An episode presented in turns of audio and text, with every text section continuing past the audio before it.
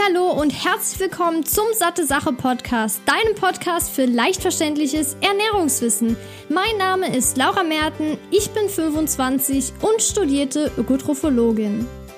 Ich begrüße dich zurück hier beim Satte Sache Podcast zu einer neuen Episode. Ich hoffe, du hattest bisher schon eine tolle, erfolgreiche Woche und konntest das schöne Wetter auch so genießen, wenn du jetzt in Deutschland wohnst. Es gibt ja auch noch andere Zuhörer außerhalb von Deutschland. Ich hoffe, ihr hattet auch ein tolles Wetter, konntet das genießen.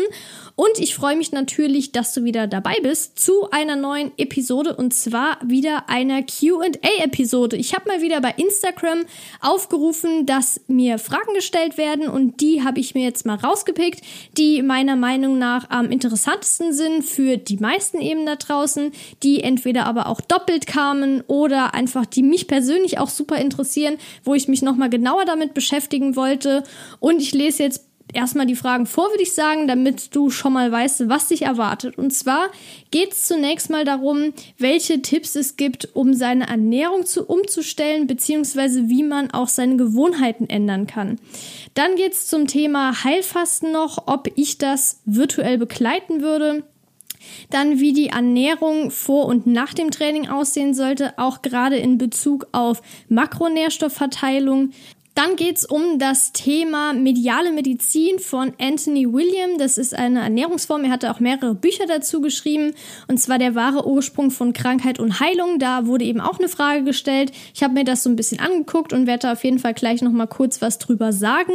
Dann die Frage, ob es eine Proteinunverträglichkeit gibt, ob das Verhältnis trotz Eigen Algenöl von Linol und Alpha-Linolensäure in der Ernährung überhaupt noch wichtig ist. Dann, was gute Hungerstiller für zwischendurch sind. Wie mir aktuell der Master in Ernährungswissenschaften gefällt. Ist das schwerer als der Bachelor? Welche Unterschiede gibt es da?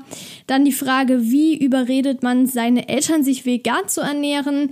Dann noch die Frage, inwiefern gesättigte Fettsäuren so gut sind oder effektiver als ungesättigte, um seine Periode wieder zu erlangen. Und dann die letzte Frage noch, sollte man zwischen den Mahlzeiten nichts essen oder darf man auch mal gesund snacken? Dann fangen wir doch mal direkt mit der ersten Frage an. Und zwar, welche Tipps ich habe, um seine Ernährung umzustellen, um auch die ganzen Gewohnheiten zu ändern. Zunächst mal ist es ja so, wenn man überhaupt schon die Intention hat, seine Ernährung zu ändern, hat man ja auch bestimmt ein Ziel vor Augen. Und das ist wirklich wichtig, das die ganze Zeit vor Augen sich zu halten. Und ich denke, das ist auch nochmal ein Teil der Motivation. Bei mir persönlich und bei vielen, mit denen ich bisher darüber geredet habe oder ich erzählt bekommen habe, ist es einfach so, dass man einfach mal zwei, drei Wochen durchziehen muss, weil es gibt ja auch so eine Art Regel, natürlich gibt es ja auch noch andere, aber die sagt, ungefähr 21 Tage braucht der Mensch, um eben eine neue Gewohnheit zu übernehmen. Und das ist eine Zeit, die ist einfach teilweise richtig mies und man hat auch zwischendurch keinen Bock mehr und denkt sich, boah, nee, ich habe das aber früher ganz anders gemacht. Beispielsweise, ich habe mir jetzt jeden Freitag eine Pizza reingefahren oder ich war beispielsweise nur zweimal beim Sport, das reicht ja.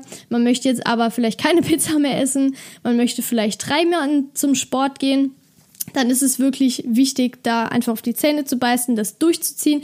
Ich glaube, das ist so mein wichtigster Tipp und leider gibt es da auch nicht so viele krasse Tipps. Was ich noch vielleicht empfehlen könnte, ist jetzt nicht so krasse Ziele sich zu setzen. Beispielsweise, wenn jetzt jemand vorher gar keinen Sport gemacht hat, zu sagen, ich will jetzt viermal ins Fitnessstudio gehen, wird extrem schwierig umzusetzen. Vielleicht, also es gibt bestimmt manche Leute, die möchten das, die wollen das auch und die brauchen das vor allem auch. Aber ich denke, es ist vielleicht erstmal sinnvoll, kleine Schritte zu machen, um das dann im Gesamten sich nach und nach dran zu gewöhnen. Aber wie gesagt, da ist jeder anders. Was auch meiner Meinung nach wichtig ist, ist, dass man dem Umfeld Bescheid sagt, dass man das Umfeld darauf einstellt, entweder beziehungsweise zum einen, um vielleicht auch blöde Sprüche zu vermeiden, aber vor allem auch um soziales Commitment, das heißt auch positive soziale Verstärkung, dass die Freunde oder die Familie einen bestärken in dem, was man macht, vielleicht auch unterstützen, je nachdem, was man vorhat. Das ist auch super wichtig.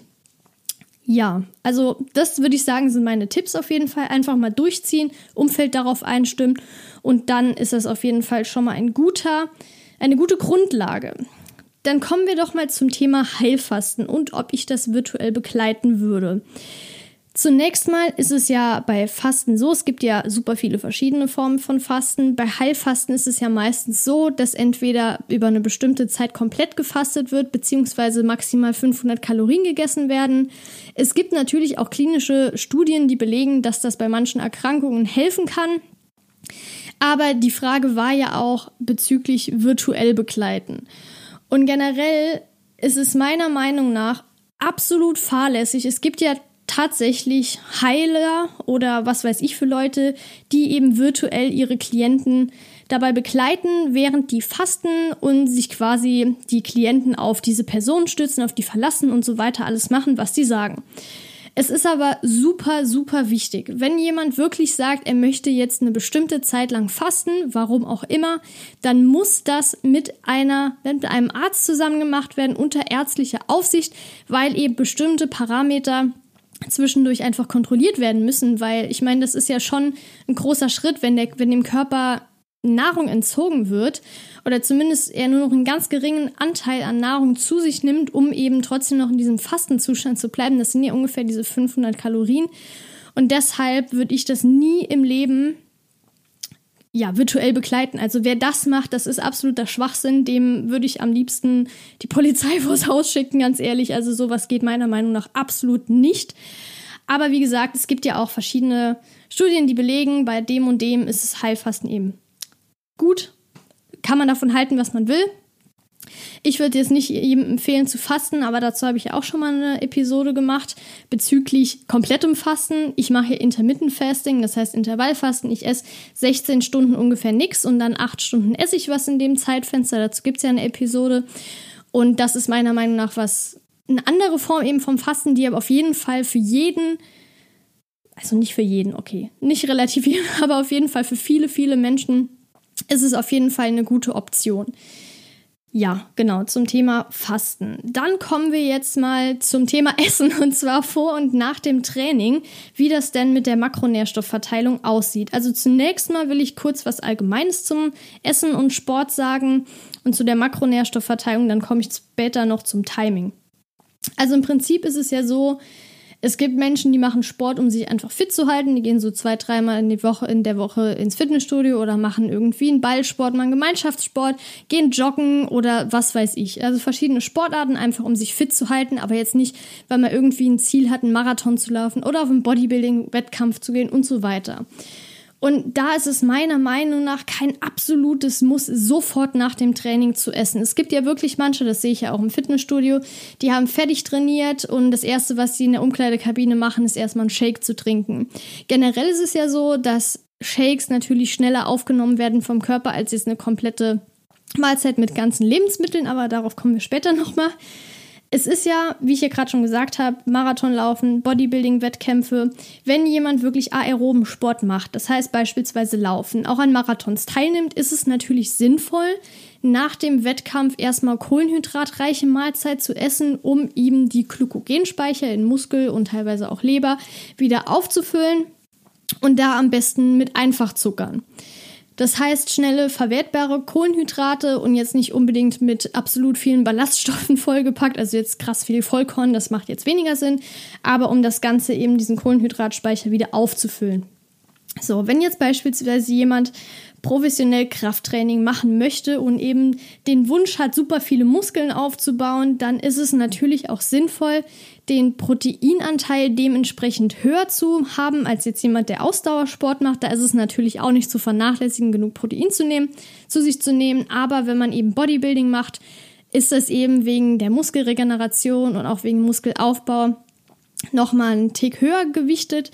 Und da würde ich jetzt keine krasse Empfehlung geben, weil manche sagen ja, du brauchst 5 Gramm Protein pro Kilogramm Körpergewicht. Ich finde das übertrieben. Man stirbt natürlich nicht davon, aber ich finde es naja, sinnlos, würde ich jetzt nicht unbedingt sagen, aber ja, für mich macht es jetzt persönlich nicht viel Sinn. Aber ich würde zum Beispiel dann sagen, ja, dann nehm doch zwei bis zweieinhalb Gramm Protein pro Kilogramm Körpergewicht zu dir, das passt auf jeden Fall.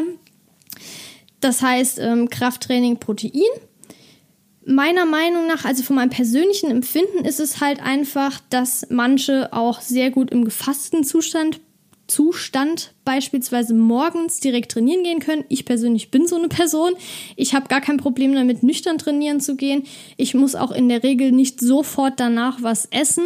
Also meistens fahre ich dann heim, dann geht eine Viertelstunde rum, je nachdem, wie stark ich geschwitzt habe, gehe ich erstmal duschen, weil ich mich so ja einfach verschwitzt fühle, unangenehm und dann esse ich halt nach einer halben Dreiviertelstunde. Das bringt mich nicht um. Und es gibt ja auch oder gab es, wahrscheinlich gibt es immer noch, aber in manchen Bodybuilding-Foren und so weiter wurde ja gesagt, ja, dieses anabole Fenster, das ist nur 30 Minuten lang, also eine halbe Stunde und man muss sofort beziehungsweise in dieser Zeit essen. Jetzt überlegen wir mal ganz kurz, wenn jemand, sage ich jetzt mal, eine Viertelstunde nach dem Training eine komplette Mahlzeit isst mit noch Ballaststoffen, das heißt auch Gemüse drin und so weiter oder jetzt bei einer veganen Ernährung statt äh, Fleisch jetzt beispielsweise Hülsenfrüchte isst, dann dauert das mal mindestens vier Stunden, bis das Ganze im Dünndarm angelangt ist und noch mal länger, bis das wirklich komplett aufgenommen wird vom Körper. Das heißt, im Prinzip ist es völlig egal, ob man es jetzt in 30 oder in 45 Minuten isst. Ich sag mal so, wenn jemand wirklich Profisport macht, egal welchen Sport, der hat meistens einen Personal Trainer, einen Ernährungsberater, der hat eine ganze Mannschaft um sich rum, die ihm eben optimal hilft zu regenerieren, Muskeln aufzubauen, schneller zu werden und so weiter und so fort. Also die kennen sich super aus, das ist vor allem individuell abgestimmt und nicht pauschal einfach irgendwas gesagt. Generell gilt aber meiner Meinung nach auch so die Standardempfehlung für Sportler, hochwertige Proteine und Kohlenhydrate zu essen. Das heißt, sich jetzt nicht mit der gleichen Proteinquelle immer zu, zu äh, müllen. es gibt ja auch ja nicht so optimale. Aber auch jetzt nicht zu sagen, ich esse jetzt nur Weißmehlprodukte. Also da ist auf jeden Fall wichtig, das Ganze hochwertig zu machen und vor allem auch abzuwechseln. Gerade zu sagen, ich esse jetzt ähm, hier Hülsenfrüchte, dann esse ich mal so, okay, Soja zählt eigentlich auch zu Hülsenfrüchten, aber dann esse ich mal Soja, beispielsweise Tofu oder so und dann mal Quinoa und so weiter. Also da sollte man definitiv abwechseln. Das Problem ist ja auch, dass wenn man entweder vorher oder nachher super viel isst, dann ja, das Problem ist, es ist ja auch so, dass die Verdauung Energie braucht. So. Und je nachdem, wenn man vorher oder relativ kurz vorher gegessen hat, dann wird diese Energie natürlich für die Verdauung gebraucht, eigentlich. Aber wenn du dann Krafttraining machst, dann denkt der Körper, ey, Moment mal, ich brauche jetzt aber auch Energie hier für meine Muskelkraft. Und die steht aber eigentlich ja nicht direkt zur Verfügung, weil die Verdauung gerade damit beschäftigt ist, diese Energie zu nutzen deshalb kann es natürlich sein, dass der Muskel bzw. die Kraft halt nicht so ist wie im nüchternen Zustand bzw. ein bisschen später nach dem Essen. Aber es kann auch andersrum sein. Das heißt, dass eigentlich die Verdauung das jetzt bräuchte, aber der Muskel noch die Energie braucht, zum Beispiel auch zur Regeneration danach. Und dann kann es halt sein, dass die Verdauung nicht mehr optimal ist. Also, dass die Verdauung schlechter wird. Dann kriegt man zum Beispiel Verstopfungen oder teilweise auch Durchfall. Also, das kann ja verschiedene Maßen annehmen. Aber das sind eben die Sachen, die Verdauung, die noch auf jeden Fall eine Rolle spielen. Und deshalb würde ich jetzt für jemanden, der Hobbysport macht, würde ich jetzt nicht sagen, du musst das dann vor dem Training essen und du musst genau das nach dem Training essen.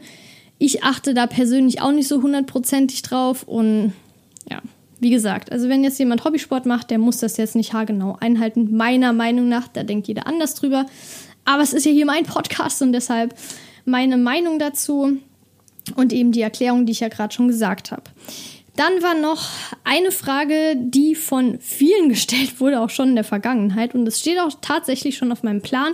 Und zwar der aktuelle wissenschaftliche Stand zum Thema Milch, Milchprodukte und so weiter. Ist es gesund oder ungesund? Lustigerweise hatte ich gerade vor kurzem erst eine Vorlesung darüber, Milch als gesundes Lebensmittel. Und da gibt es wirklich super viele Studien. Ich habe mir auch vorher schon super viele rausgesucht. Und das ist aber meiner Meinung nach eine komplette Episode wert. Und deshalb werde ich das nicht jetzt beantworten. Aber nur mal so als kleiner Teaser, dass das auf jeden Fall demnächst kommen wird. So, jetzt kommen wir zu einer Frage, die ich auch eben angesprochen habe. Und zwar die mediale Medizin von Anthony William, seine Ernährungsform. Kurz zu ihm Er hat schon vier Bücher geschrieben, also inklusive dem Mediale Medizin. Das ist alles auf Deutsch übersetzt worden. Und zwar Heile deine Leber, Heile deine Schilddrüse und das Buch Selleriesaft. Nicht erschrecken, der Jan spricht jetzt hier kurz die Beschreibung, die bei Amazon steht, einfach mal rein. Da gibt es ein bisschen Abwechslung hier von der Stimme. Und dann kommt meine, unterstreichen bitte, Meinung dazu. Mediale Medizin. Der wahre Ursprung von Krankheit und Heilung. Ein Buch von Anthony William. Seit seiner Kindheit besitzt Anthony William eine einzigartige Gabe. Ein göttlicher Geist flüstert ihm äußerst präzise Informationen zum Gesundheitszustand seiner Mitmenschen ins Ohr.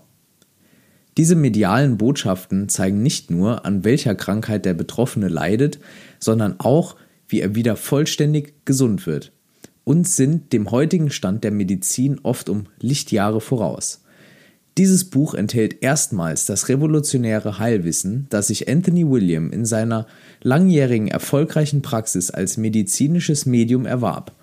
Es zeigt die wahren Ursachen von Krankheiten, die in der Medizinwissenschaft als chronisch oder unheilbar gelten, wie beispielsweise Rheumatoide Arthritis, Multiple Sklerose, Typ 2 Diabetes, hormonelle Erkrankungen, chronisches Müdigkeitssyndrom oder Borreliose. Neben der Ursache benennt William einfache, leicht gangbare Wege der Heilung, Detox, Superfoods, Ernährungstipps und eine reinigende 28-tägige Heilkur. Also, vielleicht hast du dir ja das jetzt auch kurz Stopp gemacht und wolltest dir das bei Amazon angucken. Da siehst du dann wahrscheinlich auch, es gibt super viele Erfahrungsberichte in den Bewertungen, die auch teilweise Updates nach mehreren Monaten geben und sagen, boah, mir geht's so gut. Das ist das Allerbeste, was mir passieren konnte. Das Geld auszugeben für das Buch, das war mehr wert als alles andere. Das hat mich von diesen Krankheiten geheilt und so weiter. Zunächst mal möchte ich auf jeden Fall anmerken, ich habe das Buch jetzt natürlich nicht in zwei Tagen lesen können. Erstens mal wollte ich das Geld nicht dafür ausgeben und zweitens mal ja, hatte ich einfach keine Zeit dafür.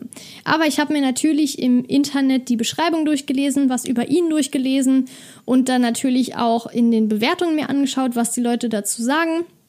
Generell steht ja, wie du gehört hast, in der Beschreibung auch, dass er als unheilbare Erkrankung unter anderem Typ 2 Diabetes aufführt, was aber absolut keine unheilbare Erkrankung ist. Also Diabetes Typ 1, ja, okay.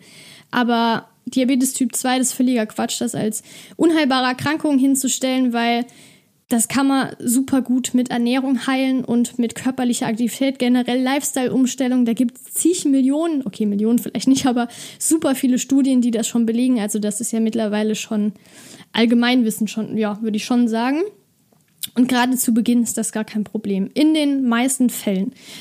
Dann hat er beispielsweise auch noch aufgezeigt Rheumatoide Arthritis. Da ist es ja so, das wird im Prinzip durch eine Entzündung der Gelenke ausgelöst.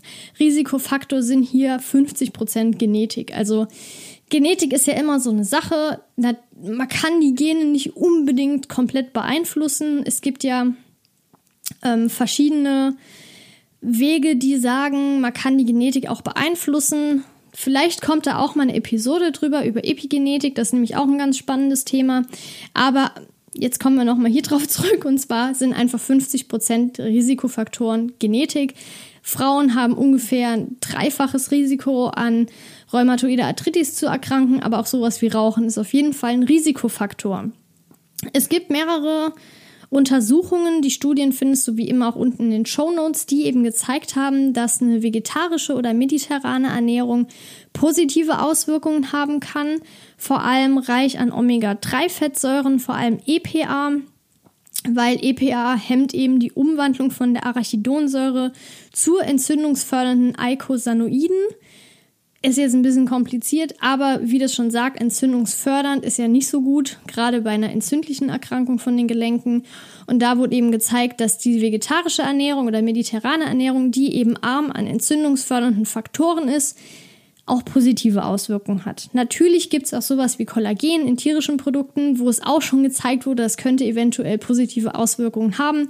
Aber ich habe jetzt eben diese zwei Untersuchungen gefunden, beziehungsweise diese zwei Ernährungsformen, die eben häufiger auch schon zitiert wurden. Aber generell ist es so, Er führt auch beispielsweise Erkrankungen auf wie Multiple Sklerose. Das ist einfach eine neurologische Erkrankung, die nicht heilbar ist. Es ist einfach faktisch so.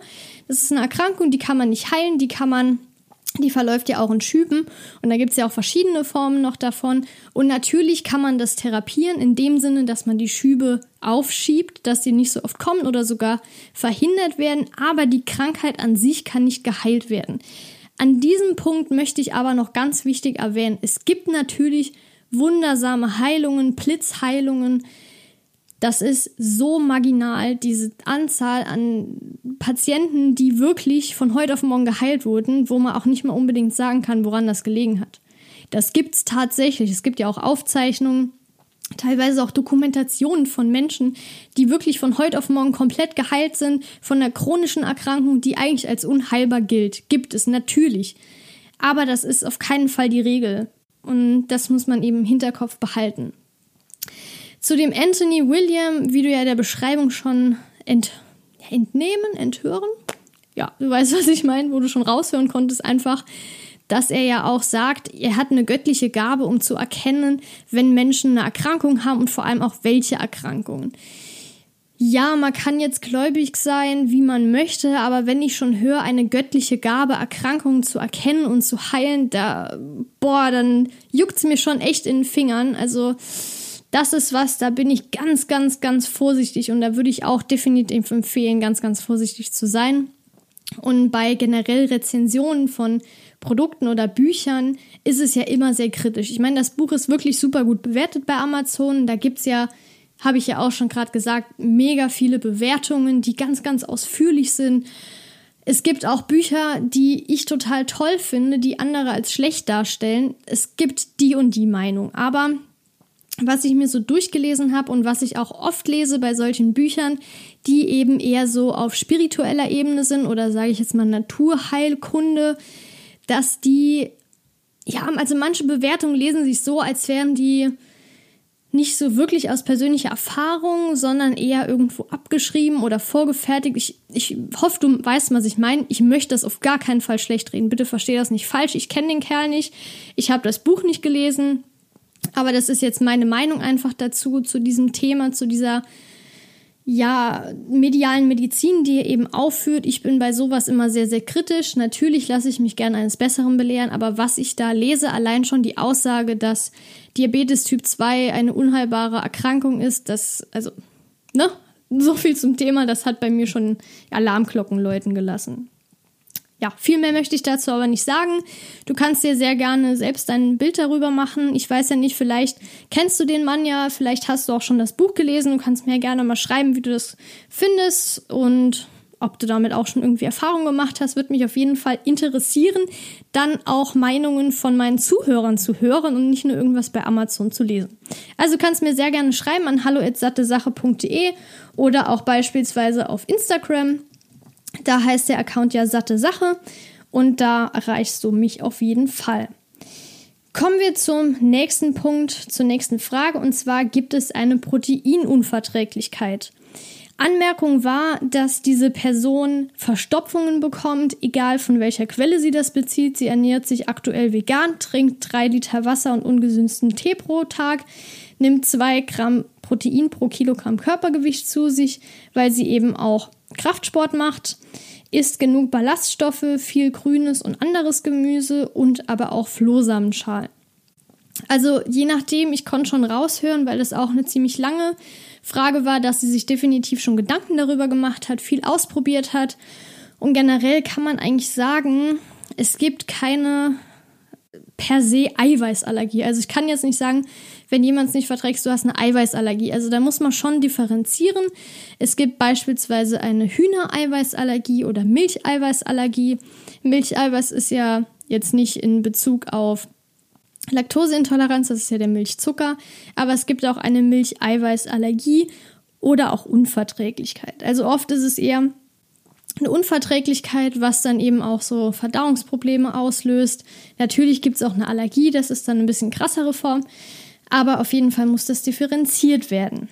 So, aber man muss natürlich auch beachten, dass es auch andere Faktoren gibt, die eben auch Grund dafür sein könnten.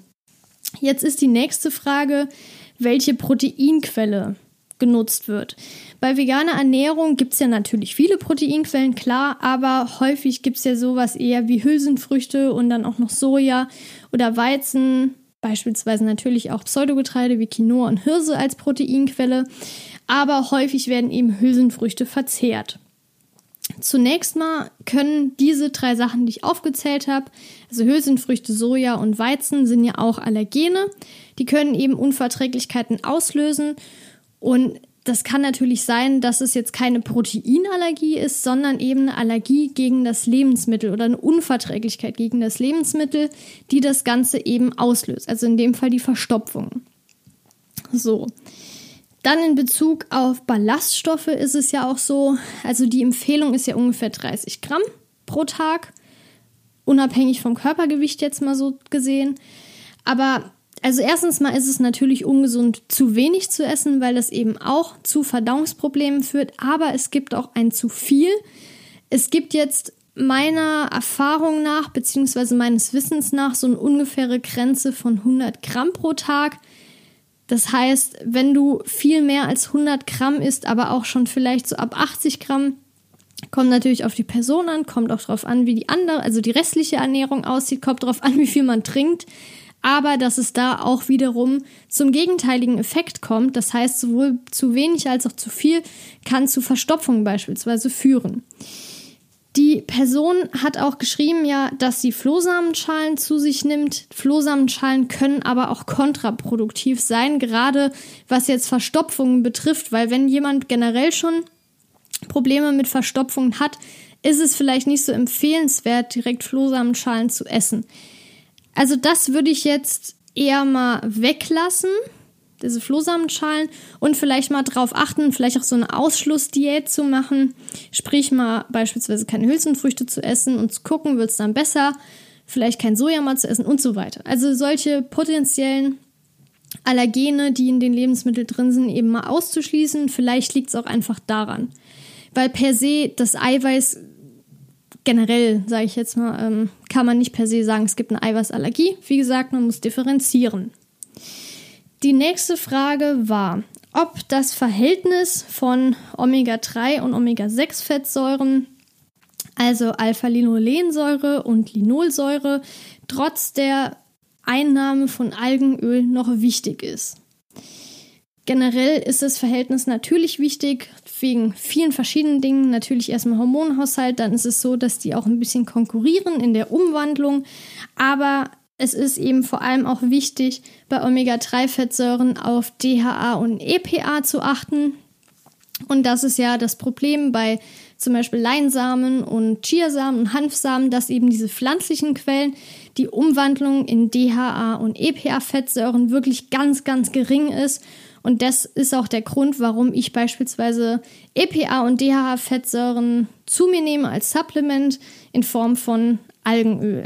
Ich würde auf jeden Fall sagen, dass es eine sehr gute Unterstützung ist, Algenöl zu sich zu nehmen. Aber ich würde jetzt auch sagen, dass es nicht unbedingt sinnvoll ist, dann ansonsten da gar nicht mehr drauf zu achten. Also unterstützend ist das auf jeden Fall eine sehr, sehr gute Maßnahme. Dann die Frage nach guten Hungerstillern für zwischendurch. Also zunächst mal ist es ja so, ich weiß jetzt nicht haargenau, ob es jetzt konkret um Heißhunger geht oder einfach nur, wenn das Hungergefühl kommt. Da ist ja nochmal ein Unterschied. Wenn es um Heißhunger geht, würde ich definitiv die Episode auch über Heißhunger empfehlen, weil da gehe ich nochmal komplett auf das Thema ein. Sagt zum Beispiel auch Tipps, wie man das vermeiden kann, was man dann tun kann wenn es dann soweit ist, die Gründe und so weiter. Aber generell ist es ja so, wenn man Heißhunger hat, dann braucht der Körper im Prinzip vor allem Kohlenhydrate schnell. Und da ist es natürlich dann auch sinnvoll, ähm, Kohlenhydrate zu essen. Das heißt, sowas wie Obst oder Trockenobst oder Riegel, die kohlenhydratreich sind. Jetzt vielleicht keine Nussriegel, aber Zunächst ist ja auch vor allem mal die Frage, warum habe ich überhaupt Heißhunger? Das ist eine sehr, sehr wichtige Frage. Das kann verschiedene Ursachen haben auf die ich auch in der Heißhunger-Episode nochmal spezieller eingehe, aber das ist auf jeden Fall wichtig vorab zu wissen. Wenn man jetzt langfristig gesättigt sein will, auch zwischendurch, ist es sinnvoll, fettige oder proteinreiche Lebensmittel zu essen, beispielsweise Nüsse. Proteinreiche gibt es ja auch verschiedene Sachen. Das sind eben die zwei Makronährstoffe, die im Vergleich zu Kohlenhydraten, gerade Einfachzuckern, langfristiger sättigen. Genau, also das ist auf jeden Fall so mein Tipp. Wie gesagt, auf jeden Fall Heißhunger-Episoden nochmal anhören, da gibt es noch viel, viel mehr Tipps. Jetzt kommen wir zu einer anderen Frage und zwar, wie ich den Master in Ernährungswissenschaften finde, wo ich ja derzeit dran bin. Ob ich finde, dass das schwerer als der Bachelor war, ob es da große Unterschiede gibt und wenn ja, welche. Also zunächst mal zur Erklärung. Ich habe im Bachelor Ökotrophologie studiert, habe das dann abgeschlossen und bin aktuell im zweiten Semester Ernährungswissenschaften im Masterstudium und bereue es auf gar keinen Fall. Ich finde das Studium mega cool. Natürlich gibt es auch manche Sachen, die nerven, aber das gibt es überall. Aber im Großen und Ganzen finde ich das echt super toll. Ich finde es auch viel besser, meiner Meinung nach, als den Bachelor, weil natürlich ist das auch so ein bisschen persönlich, aber es gibt beispielsweise auch viel mehr, auch gerade Kernmodule, die ich ja machen muss, die mir auch viel, viel besser gefallen. Jetzt muss man natürlich sagen, es gibt drei verschiedene Studiengänge in dem Bereich. Das heißt einmal Ökotrophologie auch im Master. Da wird aber sehr stark der Fokus auf das Haushaltswissenschaftliche gelegt, also Hauswirtschaft, Versorgungsmanagement und so weiter, gerade was die Kernmodule betrifft weil Ökotrophologie ist ja auch Haushalts- und Ernährungswissenschaften. Dann gibt es Ernährungswissenschaften, was ich ja mache, wo es sehr um das Naturwissenschaftliche auch geht. Und dann, dann gibt es nochmal Ernährungsökonomie, was der Jan macht. Da geht es eben um die wirtschaftliche Seite. Deshalb, also nur kurz zur Einordnung. Es ist natürlich so, es sind einige Wiederholungen aus dem Bachelor, wobei ich persönlich das sehr gut finde weil das Ganze nochmal aufgefrischt wird. Es waren manche Sachen, die habe ich vor zwei Jahren gehört. Das hatte ich noch so ganz, ja, verschwommen im Kopf, aber das wurde mir dann nochmal quasi erklärt und ich habe es nochmal, ähm, ja, wie soll ich sagen, also es kam nochmal auf, ich konnte es mir dann nochmal besser erklären. Die Zusammenhänge zu verstehen ist natürlich auch leichter dadurch. Und durch das Grundwissen, was ich ja vom Bachelor habe, fällt mir persönlich das natürlich leichter. Wie gesagt, ich finde den generell interessanter als den Bachelor und ja, es ist natürlich wichtig zu wissen, Ernährungswissenschaften, wie ich ja schon erwähnt habe, ist eben naturwissenschaftlicher. Das heißt jetzt nicht, dass man da super viel Physik und Chemie hat, sondern eben auch gerade die physiologischen Abläufe im Körper, was Stoffwechsel betrifft, was aber auch die Klinik betrifft. Also meiner Meinung nach super interessant, aber dem muss man sich im Klaren auf jeden Fall sein. Aber ich finde jetzt nicht, dass das unbedingt schwerer ist. Es ist natürlich ja, wie soll ich sagen? Also beispielsweise bei so Dingen wie Referaten, Hausarbeiten ist natürlich der Anspruch höher, was aber voll, also selbstverständlich von mir, meiner Seite aus ist. Da gibt es manche, die beschweren sich, aber es ist halt der Master meiner Meinung nach. Und da werden natürlich höhere Ansprüche gestellt. Aber gerade was die Klausuren betrifft, es kommt natürlich auf das Modul und auf den Professor oder die Professorin an. Aber meiner Meinung nach sind die auch total fair. Ich kann jetzt nicht sagen, dass die schwerer sind als im Bachelor. Also für alle, die sich für Ernährungswissenschaften interessieren, kann ich definitiv nur empfehlen. Vielleicht wäre noch wichtig zu wissen, ich studiere in Gießen an der Justus-Liebig-Universität. So, dann sind wir schon bei den zwei letzten, ne Quatsch, den drei letzten Fragen. Und zwar der Frage, wie überrede ich meine Eltern, sich vegan zu ernähren? Das ist was ganz, ganz, ganz kritisches. Und zwar habe ich das nämlich damals auch versucht. Das ist kläglich gescheitert. Und meiner Erfahrung nach bringt es einfach nichts, jemanden überreden zu wollen. Ich glaube, das ist das Allerschlimmste, was man machen kann. Ich glaube, der bessere Weg ist einfach, das Ganze vorzuleben.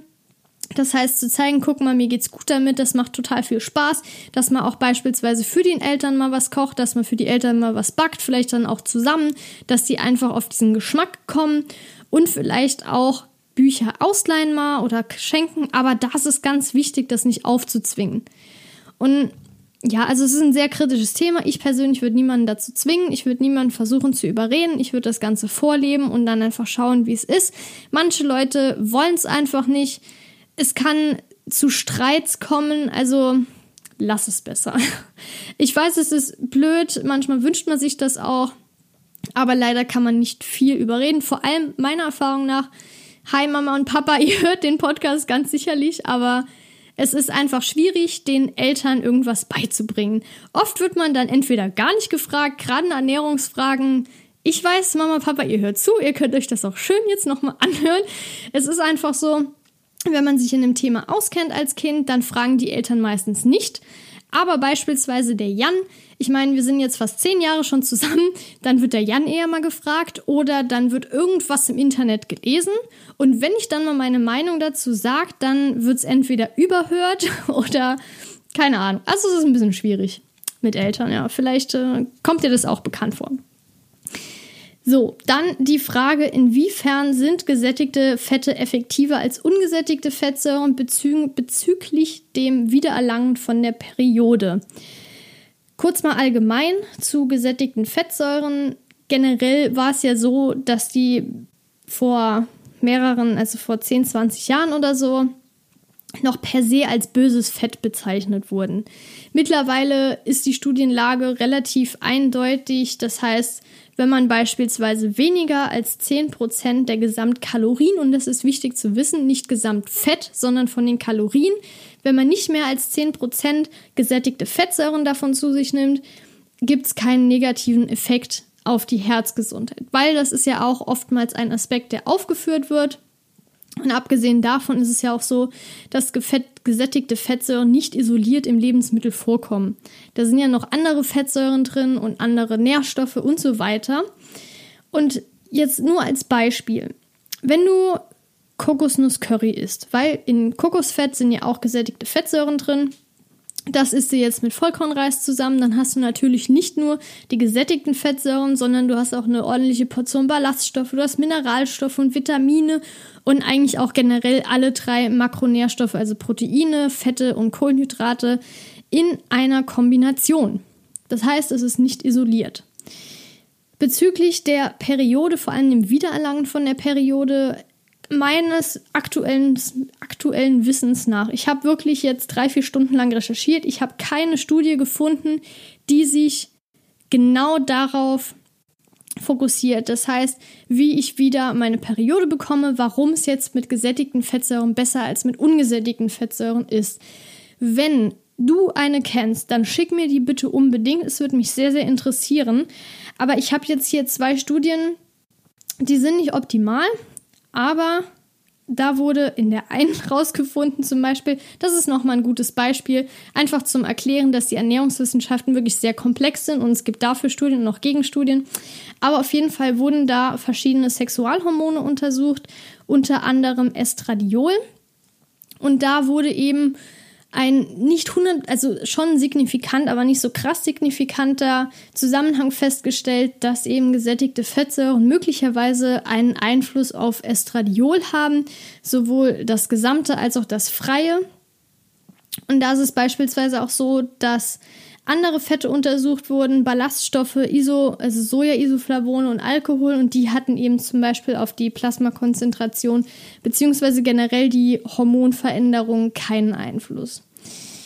Das ist leider keine gute Studie, deshalb möchte ich es auf jeden Fall erwähnen, weil erstens mal ist es so, dass das nur an einem Zeitpunkt gemessen wurde, das heißt es gab nur eine Blutentnahme und zweitens mal war das unabhängig vom Tag der Periode, also von der Menstruation, vom Menstruationszyklus. Und das ist ja, hat ja riesengroße Auswirkungen, die Hormone verändern sich ja enorm teilweise. Deshalb, aber es gab dann auch zum Beispiel eine andere Studie, die hat eben gar keinen signifikanten Effekt generell auf Sexualhormone gezeigt. Die verlinke ich euch natürlich oder dir ganz unten in den Shownotes, da kannst du dir das auch gerne nochmal durchlesen, dir dein eigenes Bild bilden. Aber ja, das sind eben nicht so optimale Studien. Aber ich kann aus meiner eigenen Erfahrung heraus sagen, dass Fett üble und krasse Auswirkungen haben kann auf den Hormonhaushalt im Vergleich beispielsweise zu Proteinen und Kohlenhydraten. Bei mir war es so, ich habe ja, ich weiß gar nicht, wie lange das war, so zwei, drei Jahre oder eher zwei, so richtig krass High Carb gemacht, wirklich so gut wie gar kein Fett gegessen. Ich habe nie mit Öl angebraten, es durfte nie irgendwie Öl noch drin sein, wenn Fett, dann halt irgendwo in einem Lebensmittel. Aber ich habe auch keine Nüsse gegessen, Avocados nur ganz, ganz selten, weil die haben ja als äh, also was jetzt Obst betrifft, den höchsten Fettanteil und so weiter. Und mir ging es halt richtig dreckig währenddessen. Also ich habe auch meine Perioden nicht mehr bekommen. Und noch ganz viele andere Sachen, Libido-Verlust und so weiter. Da kann ich jetzt stundenlang drüber reden. Aber wie gesagt, mir ging es wirklich dreckig und dann habe ich die Ernährung so umgestellt, dass ich wieder deutlich mehr Fett gegessen habe. Natürlich habe ich da jetzt keine frittierten Sachen gegessen, aber eben mal angefangen, Nüsse zu essen, auch mal Öl zu nutzen und so weiter. Und jupp, die Periode kam wieder, mir ging es blendend und das heißt, also von meiner Seite aus gab es dann einen Rieseneffekt, bei Jan zum Beispiel auch. Ich habe das auch total oft schon gelesen und gehört von Leuten, dass es genauso ist. Also es hat ja auf jeden Fall Fett im Gesamten definitiv einen Effekt auf den Hormonhaushalt und gerade auch Cholesterin. Wird ja auch total geschimpft, äh, dass Cholesterin super schlecht ist, aber da kommt es ja natürlich auch auf das Verhältnis von HDL, LDL und VLDL an und so weiter und so fort. Das heißt, von dem guten Fetten und von den schlechten Cholesterin, nicht Fetten, Entschuldigung, von dem guten und von dem schlechten Cholesterin, jetzt mal so grob gesprochen. Das heißt, Cholesterin ist im, per se jetzt nicht schlecht, aber das hat auf jeden Fall auch einen Einfluss auf den Hormonhaushalt. Da sind wir schon bei der letzten Frage angelangt und zwar sollte man zwischen den Mahlzeiten nichts essen oder darf man auch mal gesund snacken? Generell sind Snacks, gerade wenn das jetzt hier als gesund aufgeführt wird, kein Problem. Es gibt natürlich die einen Menschen, die essen lieber nur Hauptmahlzeiten, die brauchen zwischendurch auch gar nichts. Ähm, und ja, abgesehen davon ist es aber nicht ungesund. Und dann gibt es aber auch Menschen wie ich zum Beispiel. Ich kann extrem viel nicht auf einmal essen. Ich esse dann eher kleinere Mahlzeiten und zwischendurch dann auch mal einen Snack. Beispielsweise hole ich mir irgendwie Nüsse mit oder esse mal einen Apfel oder eine Banane und so weiter. Aber generell, wenn es jetzt beispielsweise um Kalorienbilanz, also darauf ankommt, oder wenn es jetzt beispielsweise darauf ankommt, zuzunehmen und so weiter, dann kommt es natürlich auf die Endbilanz an. Es wird dir die Wochenbilanz gezogen meistens und nicht die Tagesbilanz. Ja, das ist die Sache. Aber abgesehen davon ist es jetzt nicht unbedingt sinnvoll, dauernd zu snacken. Das heißt, nie in einen Hungerzustand zu kommen, weil das eben auch Auswirkungen auf den Insulinspiegel hat. Das heißt, wenn der permanent hoch ist und eigentlich nie so mal richtig Zeit, sich zu erholen hat, mal runterzugehen, auch mal in Hungerzustand zu kommen, kann das eben auch ähm, negative Auswirkungen haben, wie zum Beispiel Diabetes. Das heißt also auch teilweise eine Insulinresistenz, dass der Körper das gar nicht mehr so richtig machen kann, also Insulin, Glucagon und so weiter. Also, aber wenn man jetzt zum Beispiel mal einen Apfel zwischendurch isst, dann ist das gar kein Problem. Oder auch mal Nüsse. Also es kommt halt generell darauf an, dass das jetzt nicht die Gewohnheit werden soll, dass man nur noch snackt. Aber ich würde jetzt natürlich nicht empfehlen, wenn du sagst snacken, dass du jetzt eine Tüte Chips damit meinst oder Schokolade. Also wenn dann äh, halt schon sinnvollere Snacks. Ja, das waren schon die Fragen. Glaube, die Episode ist auch noch mal ein bisschen länger geworden, aber ich wollte die Fragen natürlich möglichst ausführlich beantworten. Hoffe, das habe ich auch getan. Ich hoffe, du konntest auch was lernen daraus. Ich hoffe, ich konnte dir vielleicht auch neue Gedankenstöße geben. Und ich würde mich natürlich sehr über dein Feedback freuen. Das heißt, wenn dir die Episode gefallen hat, bei YouTube gib mir einen Daumen hoch zum Beispiel oder bei iTunes auch eine Rezension schreiben. Das dauert auf gar keinen Fall lang. Du kannst auch einfach nur die Sternchen anklicken. Das dauert zwei Sekunden ungefähr. Würde mich auf jeden Fall sehr, sehr freuen. Würde meinen generellen Podcast auch freuen. Ist ja nicht nur ich, sondern ja, okay, virtuell mein Podcast. Aber auf jeden Fall würde es mich sehr, sehr freuen. Und wenn du noch andere Anregungen hast, kannst du die, wie ich ja eben schon erwähnt habe, per Mail schicken an hallo.sattesache.de, bei Instagram oder übers Kontaktformular im Blog, der ist ja auch nochmal unten verlinkt. Also es gibt verschiedene Kontaktmöglichkeiten, wie du mich kontaktieren kannst. Korrekt, was macht Kontakt aus? Du kannst mich kontaktieren. Ja, sinnvoll. Ich wünsche dir auf jeden Fall noch einen schönen Tag und vor allem würde ich mich sehr freuen, wenn du beim nächsten, bei der nächsten Episode wieder einschaltest. Wenn du die nicht verpassen möchtest, abonniere den Podcast einfach schnell, dann kriegst du direkt eine Benachrichtigung, sobald die Episode hochgeladen wurde. Dann würde ich sagen, bis zum nächsten Mal. Ich wünsche dir noch einen schönen Tag zum zweiten Mal und bis dann, deine Laura.